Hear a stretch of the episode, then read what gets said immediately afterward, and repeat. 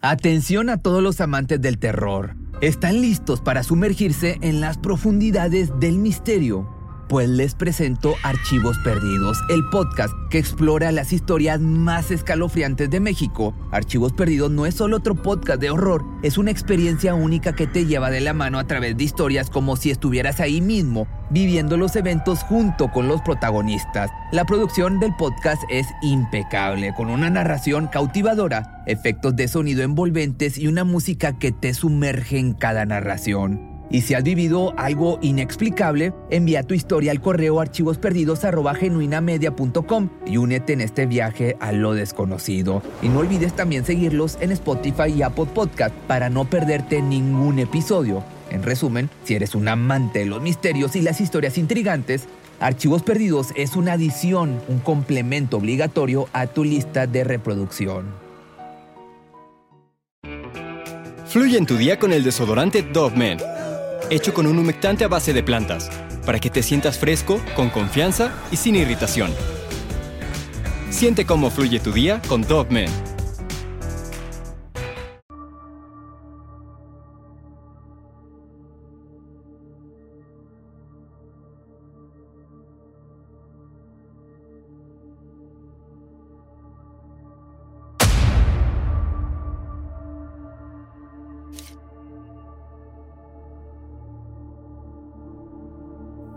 La fascinación por las criaturas míticas como los vampiros y los dragones la podría tener cualquiera. A fin de cuentas, esta actividad es como un escape de la terrible realidad que viven algunas personas. El problema es cuando se lleva esta pasión hasta la locura y se convierte en la única realidad, y es cuando sucede la tragedia. Lisa Mary Manderich nació el 30 de septiembre de 1965 en Norristown, esto en Pensilvania. Hija de una familia de clase media, su vida no fue muy distinta a la de sus compañeros de clase. Lisa era una hermosa chica con cabello oscuro, una personalidad intrigante y una sonrisa amigable a la vista. Aquellos que la conocieron la describieron como una persona centrada, feliz y sobre todo segura de sí misma. En el año del 92 se casó con James Jimmy Manderich y con la ilusión de formar una familia se mudaron a Limerick, esto en Pensilvania. Hay que decir que este poblado siempre se había visto como un lugar ideal para un comienzo fresco y perfecto para criar hijos. Silencioso, seguro y con buenas escuelas a los alrededores, además de un número interesante de sitios para visitar como museos y atracciones turísticas. Su hija Devon Mary llegó al mundo un 4 de febrero del año del 94 y poco a poco la pequeña familia se veía más feliz que nunca al lograr lo que tanto habían deseado. Lamentablemente su vida se convirtió en una pesadilla en cuestión de minutos cuando se cruzó en el camino de Caleb Fairley, un pervertido amante de lo fantástico y las historias de dragones que sufría de una fuerte adicción al contenido para adultos, o sea, al no por. Este infeliz y retraído hombre era conocido por algunos por apartarse del mundo real y entrar en el suyo para ponerse a salvo. Nacido el 21 de octubre del año del 73 en Good Mills, esto en Pensilvania, Caleb fue el mayor de los cinco hijos de James y Ruth Fairley. Su padre, un farmacista de ingresos, digamos, promedios, y su madre, una pequeña empresaria con su propio negocio, hicieron todo lo posible por sacar adelante su numerosa familia. Trágicamente, en el año del 89, su hermano David, de cuatro años, murió a causa de haberse quitado la vida accidental. Lo que se sabe es que había estado jugando con un arma de fuego y esta se accionó, quitándole la vida al instante. Aunque la policía no dictaminó a ningún responsable, se supo que el arma pertenecía al patriarca de la familia. Los vecinos que conocían a los Furley atestiguaron que Caleb y David eran tan cercanos a pesar de la diferencia de edad que este jamás pudo superar su repentina muerte.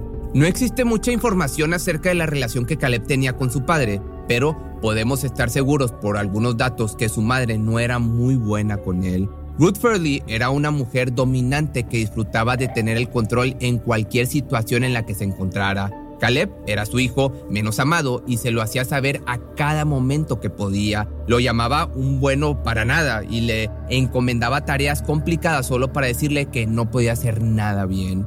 En su etapa de estudiante asistió a la secundaria Upper Marion, lugar en el que, según algunos de sus maestros, fue un alumno brillante.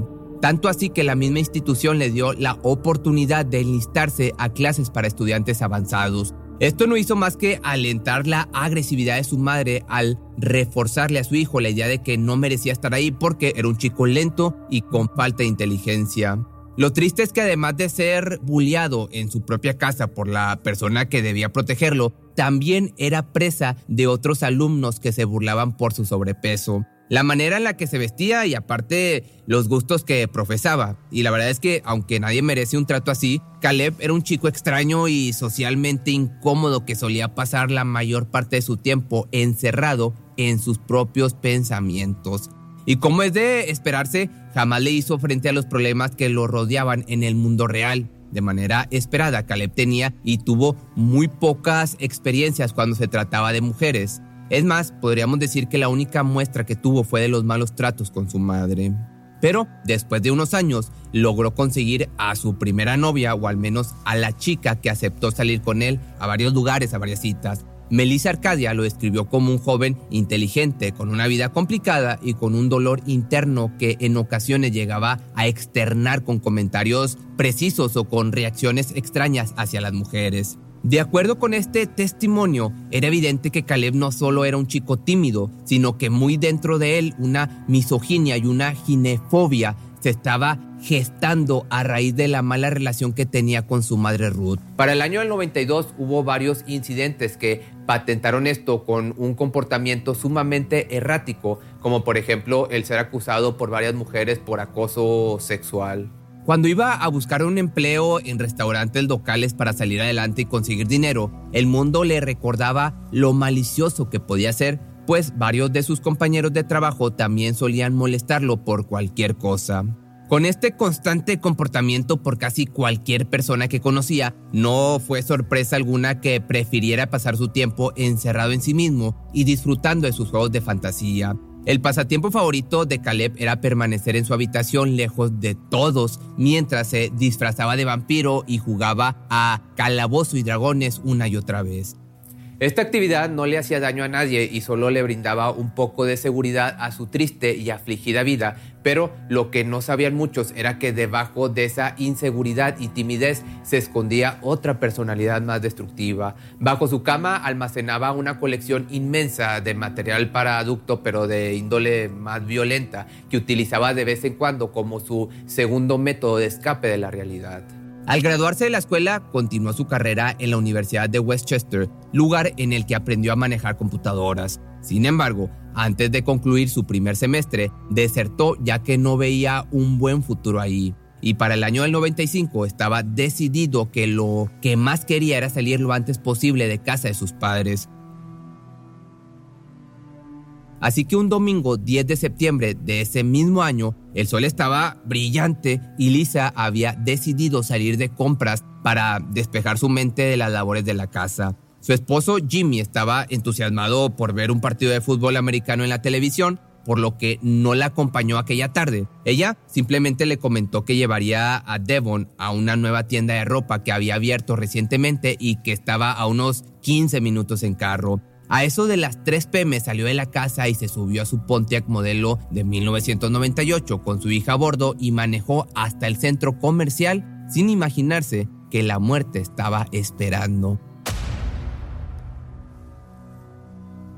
Más de cuatro horas pasaron y cuando Jimmy comenzó a preocuparse, llamó a su hermano para pedirle algún consejo o apoyo emocional ante la estresante situación, pero lo único que le dijo fue que estaba exagerando y que confiara en que su esposa estaba bien y que pronto regresaría. Ya para las 9 de la noche era más que suficiente para que por fin llamara a la policía y les explicara su situación. Cuando un oficial llegó a la residencia de los Manderich, la investigación comenzó. Jimmy, asustado con un nudo en la garganta, le explicó lo que había sucedido. Esa tarde su esposa había salido de la casa con su hija y no había vuelto. Luego de un breve intercambio de palabras, se dirigieron al centro comercial a la tienda para ver si había rastros de ella y efectivamente en el estacionamiento estaba el Pontiac rojo de Lisa, pero ninguna señal de su paradero ni de su hija. Al revisar con profundidad el carro, descubrieron que no había indicios de algún robo ni forcejeo, por lo que rápido concluyeron que la mujer se había bajado y que probablemente entró a la tienda. Lo que las autoridades no sabían era que justo en ese preciso momento un reporte había llegado a la estación. Al parecer, algunos excursionistas habían descubierto algo devastador mientras caminaban por el Parque Nacional Valley Fork en Kings of Prussia. Lo que comentaron es que iban por un sendero al pie de un terraplén, a unas 50 yardas por encima del sendero principal, y que ahí vieron el cuerpo de un bebé abandonado en medio de las hierbas y el pasto. También reportaron que por el tipo de sendero, lo más probable es que un carro arrojó el cuerpo mientras conducía. Cuando llegaron los forenses se percataron de que presentaba moretones en el cuello y en la parte posterior de la cabeza, claros indicios de golpes contundentes. El hermano de Jimmy, John, aceptó ir al hospital para confirmar si se trataba de Devon o no. Lamentablemente era ella. La autopsia reveló que no solo tenía golpes, sino que quienquiera que haya sido el homicida la había estrangulado con sus propias manos. Dicho esto, hay que recordar que solo se trataba de una niña de un año y medio. Los investigadores que revisaron la escena con la esperanza de que hubiera alguna pista del responsable no pudieron recibir nada. Ni fibras ni cabello pudo ser encontrado en el lugar de los hechos. Naturalmente, como sucede en este tipo de casos, lo primero es dudar de los familiares directos. Aunque Lisa no había sido localizada para este momento, se sospechaba pues lo peor. El investigador principal, el teniente Richard Pifold, al principio tuvo sus sospechas de Jimmy luego de que supo que no había sido él el encargado de identificar el cuerpo de su hija en el hospital, añadiendo que esto no era muy común en sus más de 20 años como detective en crímenes de homicidio. Pero Finalmente los familiares de Lisa insistieron en que Jimmy amaba tanto a su esposa y a Devon o a Devon que sería incapaz de hacerles eso. Además, los vecinos pudieron confirmar que durante todo ese día el carro de Jimmy estuvo estacionado afuera del domicilio y que no salió para nada. Así, sacando a un posible sospechoso de la lista, solo les quedaba seguir investigando y hacer todo el esfuerzo que estuviera en sus manos para atrapar a tan horrendo criminal capaz de lo peor. Lisa, que para el 11 de septiembre todavía no aparecía, ocasionó que las autoridades organizaran una inmensa búsqueda protagonizada por helicópteros, más de 100 oficiales y hasta caninos entrenados. Mientras tanto, algunos detectives estaban preguntando a los dueños de las tiendas cercanas con la esperanza de que alguien haya visto a Lisa aquel día. Y para su sorpresa, una mujer testificó haberla visto entre una boutique de ropa para niños llamada Joy Kids and Mine. Con esta entonces nueva pista pudieron confirmar luego de una plática con la cajera del lugar que tanto Lisa como Devon estaban vivas a eso de las 3.39 de la tarde. Además, encontraron la tienda que estaba a nombre de una mujer llamada Ruth Furley y lo más importante, que su hijo Caleb Furley había trabajado ese domingo en que la desaparición sucedió. Casi de inmediato los oficiales lo llamaron para preguntarle si había visto a una mujer joven y a su hija ese domingo, pero él negó esto y no proporcionó más información al respecto. Con tantas sospechas y con tan pocas respuestas, los detectives no dejaron pasar más tiempo y se aferraron a la única pista que tenían hasta ahora. Días después citaron a Caleb para una entrevista y ver si podían sacarle algo. Cuando lo vieron en persona notaron algo muy extraño. Estaba usando maquillaje para tapar algunas heridas en su rostro.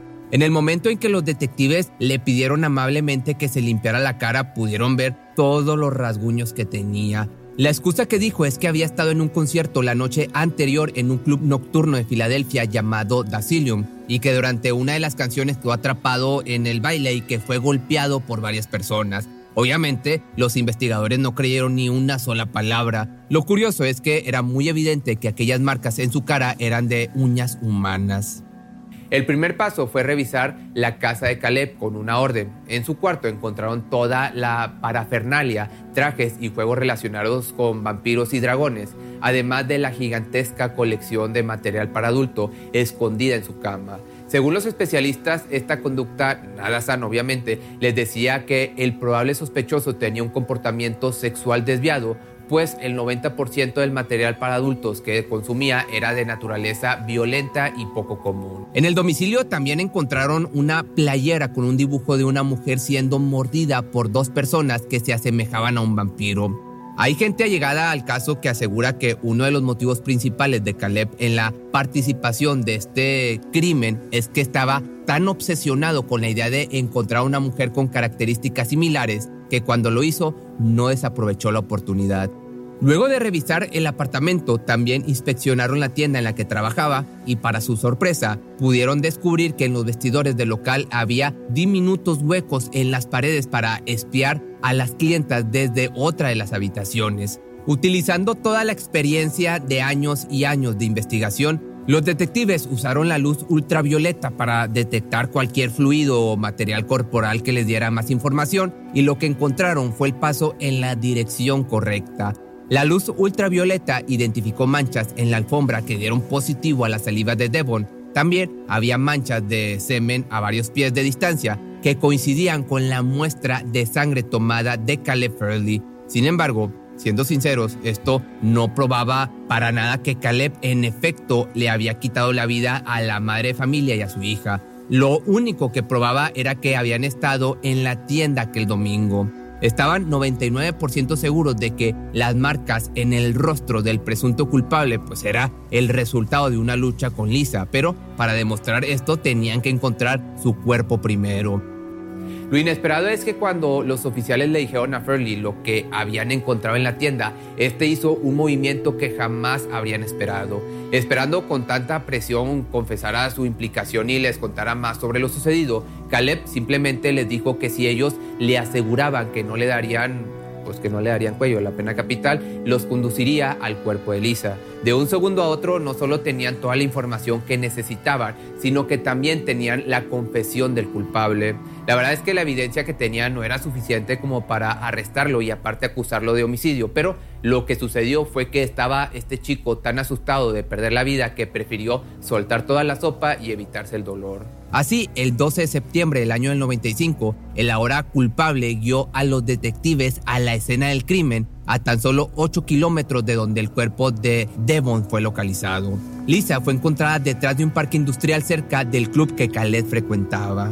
Estaba sin ropa de la cintura para abajo y en la parte superior solamente tenía un top que cubría la mitad de sus pechos. También estaba dispuesta de una manera poco convencional, es decir, de forma sugestiva o sexual, con las piernas separadas y boca arriba.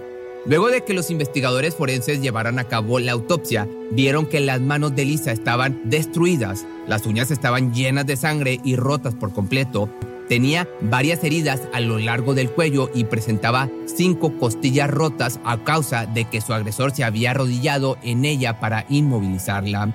Supusieron que después de que Lisa luchó con todas sus fuerzas con tal de proteger a su hija, fue estrangulada para luego ser abandonada en una zanja una vez fallecida. Los expertos dictaminaron que de acuerdo con todas las pruebas que se hicieron, era muy probable que el agresor haya abusado de Lisa, pero en cuanto a Devon, no se conoce información al respecto.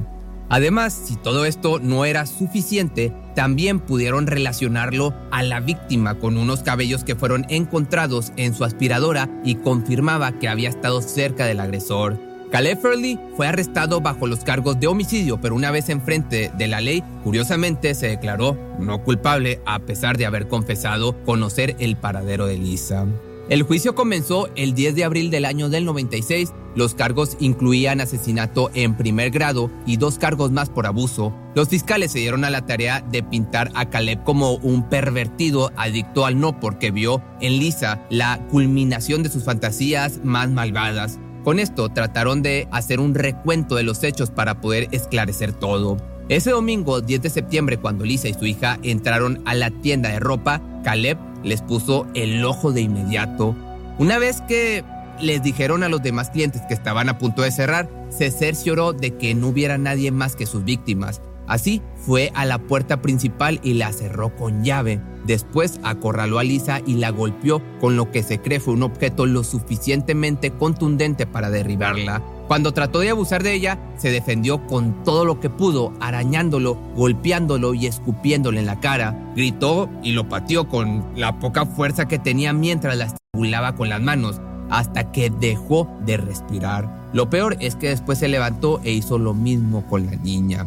Totalmente frustrado de que no pudo consumar el abuso como se lo había imaginado en su cabeza, se limitó a tocarse y pues eyacular como último recurso. Luego sacó los cuerpos y los metió en la cajuela del carro y se deshizo de ellos uno por uno. Primero aventó a la bebé, después manejó hasta la locación en la que encontraron a Lisa y la dejó ahí. Actualmente Caleb sigue preso y por lo que pude investigar es imposible que vuelva a la vida, eh, a la vida en población. Todas sus apelaciones por un nuevo juicio han sido rechazadas. La última fue en el año 2012, que fue denegada en solo horas.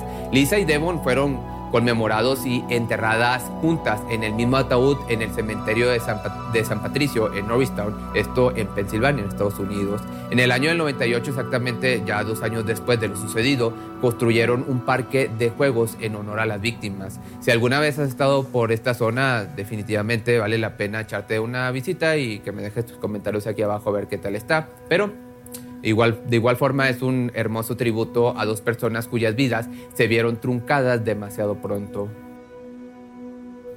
Si te gustó este video no olvides seguirme en TikTok que me encuentras como Pepe Misterio y ahí estoy subiendo cerca de 3 a 4 videos diarios y pues puedes ver contenido como paranormal, unos cosas de misterio y ahí lo que se me vaya ocurriendo. Chécame, estoy como Pepe Misterio. Fluye en tu día con el desodorante Dove Men hecho con un humectante a base de plantas, para que te sientas fresco, con confianza y sin irritación. Siente cómo fluye tu día con Dove Men. Cuando el tráfico te sube la presión, nada mejor que una buena canción. Cuando las noticias ocupen tu atención, enfócate en lo que te alegra el corazón. Y cuando te sientas mal, un buen médico te ayuda a sanar. Sabemos que mantener tu salud es tu prioridad, también es la nuestra en Kaiser Permanente, donde trabajamos juntos para cuidar de todo lo que tú eres. Kaiser Permanente, para todo lo que tú eres. Kaiser Foundation Health Plan of the Mid-Atlantic Stay Inc., 2101 East Jefferson Street, Rockville, Maryland 20852.